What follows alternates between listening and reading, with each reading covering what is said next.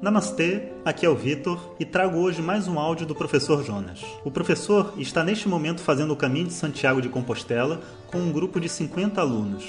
E ele está nos enviando esses áudios com o diário da viagem. Vamos ao áudio de número 5. Namastê, pessoal. Então, dia 5 da nossa caminhada aqui em Santiago de Compostela. O sol apareceu, o tempo abriu, graças a Deus e vai ser um dia de caminhada bem longa. E como diz o velho ditado, quando a caminhada é longa, ande devagar para poupar os seus joelhos e poupar também o seu coração, sua mente. Essa viagem ela é realmente muito transformadora, né? E a cada passo que a gente dá, o som dos pássaros, o contato com os outros peregrinos e a boa conversa fazem com que esse caminho ganhe vida. A verdade é que o caminho é quase como uma entidade, né? como um ser. E a gente vai descobrindo isso ao longo da caminhada. O que, que o caminho tem a dizer para a gente como um todo. Buenos dias! E, então estou aqui com o Sandro e a gente está começando o dia 5, como eu falei. E o tema que eu queria conversar com vocês hoje é sobre a paciência e o tempo. Porque quando você vê as pessoas conversando, né, conversando entre si, tanto aqui na caminhada, mas na vida normal, a gente basicamente está sempre reclamando de pessoas.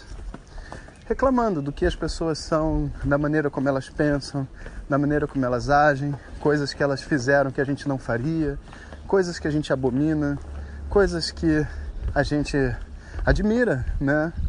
E, e esse, esse movimento natural né, da, da nossa mente de fazer um juízo, né, fazer um julgamento, ele, ele é meio que inevitável, mas ele também se torna, depois de um tempo, um obstáculo para a gente se conectar com as pessoas.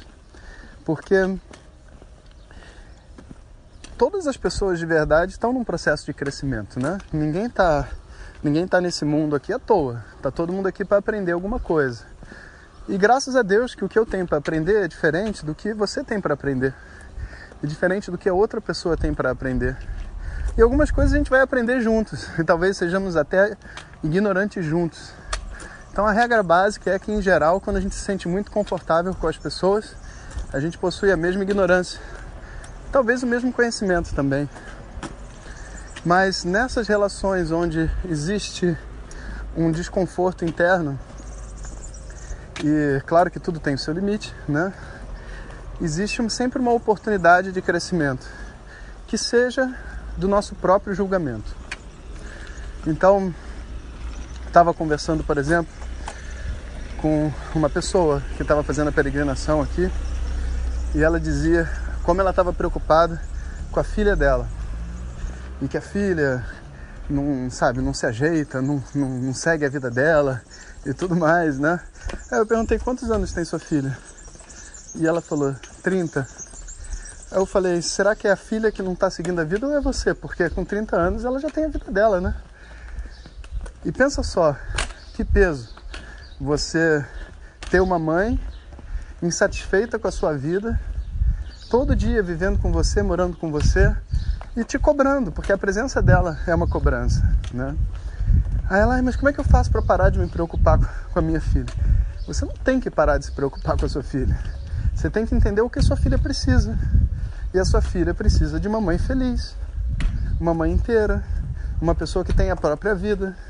Senão, como que ela vai deixar de ser filha e passar a ser ela? Se você não larga a mãe dela. Você acha que está ajudando. E você está me perguntando para mim como que você faz para ter desapego em relação à sua filha. Você não tem que ter desapego. Você tem que saber o que ela precisa. E o que ela não precisa é de uma mãe em cima. Ela precisa de uma pessoa que dê espaço para ela poder viver o que ela tem para viver.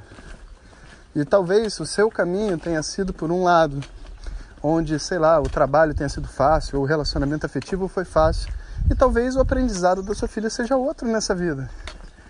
E não vai ser uma pessoa cobrando que vai acelerar esse processo, na verdade, retarda. Né?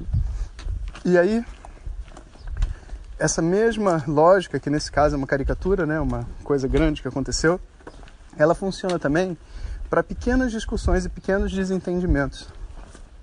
Quando a gente tem uma sensação de desconforto em relação a uma pessoa que está, vamos supor, é, triste ou chateada com alguma coisa, em geral a nossa primeira reação qual que é? Ir lá acolher a pessoa.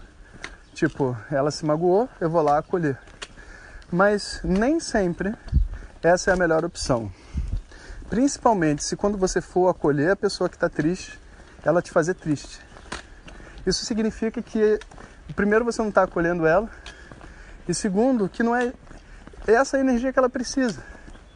Porque quando você, sei lá, está triste e alguém acolhe você, você fica feliz e a outra pessoa que acolhe também fica feliz. Se você está acolhendo uma pessoa que está triste e está saindo triste desse processo, significa que o acolhimento que ela precisa é diferente.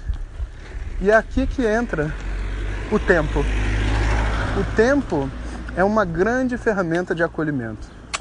Você mostrar para as pessoas que você está disponível, mas que ao mesmo tempo você não tem uma exigência que ela seja diferente. Você não quer passar um recado de nada. Você não está, é, como é que se diz? Por que, que você está triste? Por que, que você está mal? Por que, que você está isso? Por que, que você faz isso? É, é, esse, essa pressão ansiosa, sabe? Que é pelo bem da pessoa, na verdade, quando a gente repara, é um movimento muito egoísta. Porque às vezes, né, esse, essa parada para interiorização, para entender o que, que a gente está acontecendo, né, e, e dar a oportunidade da pessoa fazer isso, é uma prova de amor maior do que você ficar perguntando para ela por que, que ela está triste, ou o que, que ela está fazendo, por que, que não está. Né?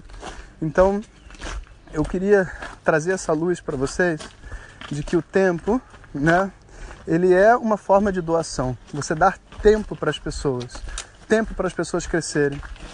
Né? Porque você sair julgando a pessoa, como é que ela vai crescer? Todo mundo né, tem os seus defeitos. Tempo para ela sentir o que ela precisa sentir. Tá com raiva, tá triste, tá chateada comigo ou com uma outra pessoa, pode ficar. Fica eu estou disponível. Se conversar comigo ajuda, você testa. Não ajuda, sai fora. Não, não perde, entre aspas, o seu tempo. Dá o seu tempo a ela. E ela vai entender, ela vai se sentir amada. Né? Ela vai sentir que você tem uma preocupação com ela. Né? E é muito triste ver as pessoas que se conectam com base na, em uma vitimização, sabe? Você está triste, então eu também estou triste. Ah, você está fazendo isso comigo, porque você está fazendo assim. Aí, não, porque se você não está bem, eu não estou bem. Imagina você chegar para uma pessoa e dizer isso. Se você não está bem, eu não estou bem. Se você não está bem, eu não estou bem. Então o mundo inteiro tem que estar tá mal, porque sempre vai ter alguém que não está bem. Né? Isso não é humano, né? Seres humanos, né, que convivem harmonicamente, eles doam a sua felicidade um para os outros e descobrem qual é a forma que essa felicidade pode ter. Às vezes é falando, mas às vezes também é no silêncio. Então, um bom dia para vocês e até o próximo áudio. Sandrinho, manda um abraço para eles aí. Um abraço para todo mundo. Vamos caminhando da mente para o coração. Um bom tempo para vocês. Hariom! Se você ainda não está inscrito, inscreva-se no curso online grátis de emoções. Basta ir em www.vedanta.com.br e clicar em curso online grátis. Até o próximo áudio. Om Tat Sat.